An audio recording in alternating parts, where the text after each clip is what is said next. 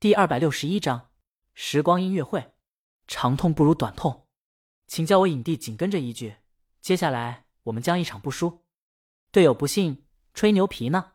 请叫我影帝。没理他，转而艾特帅到大魔王追。什么事？帅到大魔王追？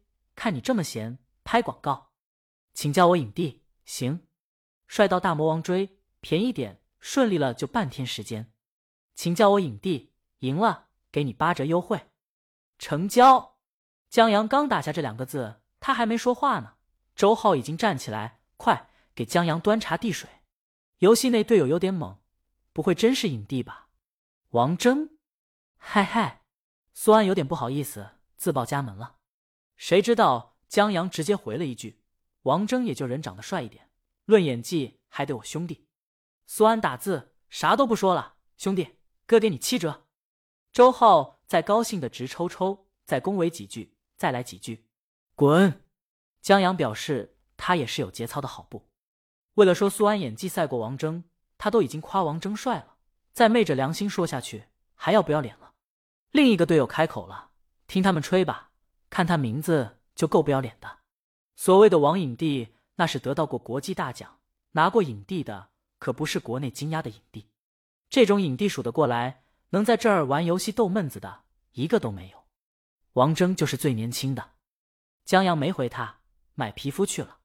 游戏开始了，江阳用了最擅长的中单英雄，还整了一套最好看的皮肤。周浩转账赞助，他跟苏安中野联动，很快拆了对方基地，让苏安享受了一把杀人快感。苏安高兴地说：“可以，可以，终于拿首胜了。”江阳，待会儿私信个邮箱。我助手把资料发到你邮箱。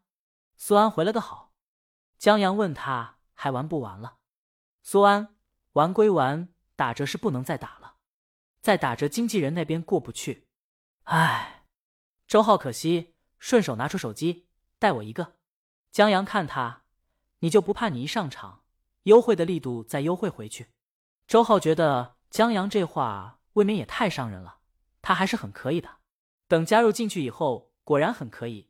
苏安见来了一个比自己还菜的吸收火力，觉得这游戏体验很棒。这要不是因为实在不能再优惠了，他高低的打五折。韩小小这边一面发邮件，一面佩服这俩货，玩游戏都能做生意，这上哪说理去？韩小小顺便还把两位老总玩游戏的视频发到了推推上，倒不是他们打手游那一段，那一段关系到生意不便透露。上传的是他们跟电脑踢足球的视频。韩小小发现了。网友们很喜欢看俩老板被游戏虐。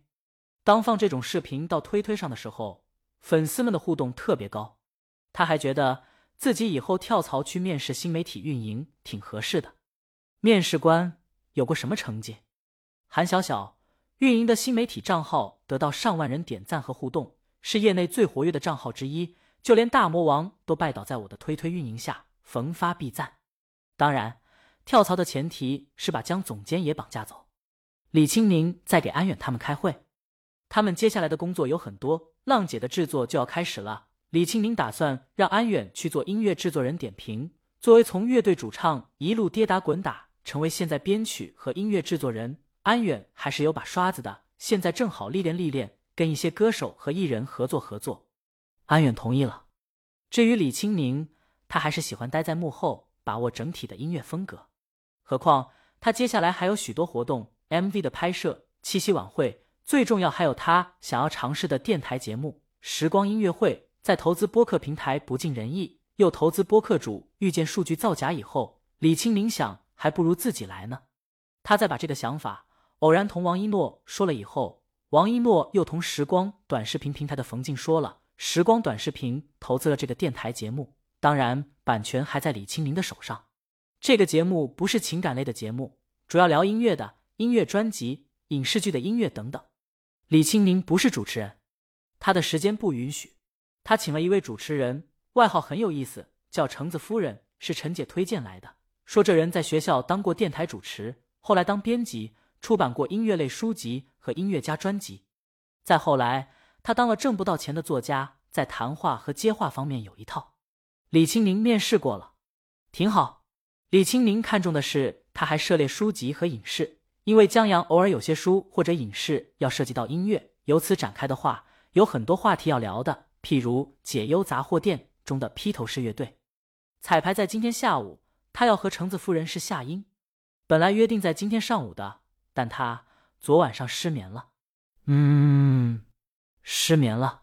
李清明这么想着，打开手机，看到了韩小小发的江阳玩游戏的视频。下面网友评论：一轮操作猛如虎，抬头一看零五，还挺押韵。李清明点了个赞。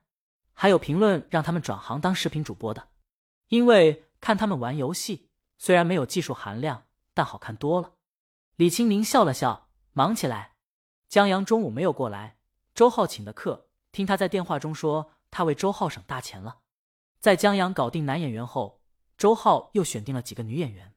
这几个女演员的戏，周浩都看过，虽然都是配角，但个个都很顶。嗯，江阳怀疑周浩这厮对顶另有所指。不知不觉间，江阳他们的广告已经小有名气了。等到下午的时候，周浩选定的几个女演员陆续都有了答复，约定明天过来面试。啧啧，周浩很得意。看到没有，这就是影响力。以前他们联系个小演员，往往石沉大海，人家懒得搭理。当然，他们预算也不足以让人另眼相看。但现在不一样了，他们预算在业内依旧不算高，但演员们都愿意来试镜了，图的就是一个长知名度。江阳，所以呢？周浩反应过来，拿过一瓶水来给大佬点烟。不到下班时间，江阳就溜达到锦鲤工作室。李青宁正在录音间，这录音间新改造的。陈姐在外面看着，江阳凑过去，见录音间里李青宁旁边坐着一位三十多岁、笑起来很阳光的女人。他们在聊着什么？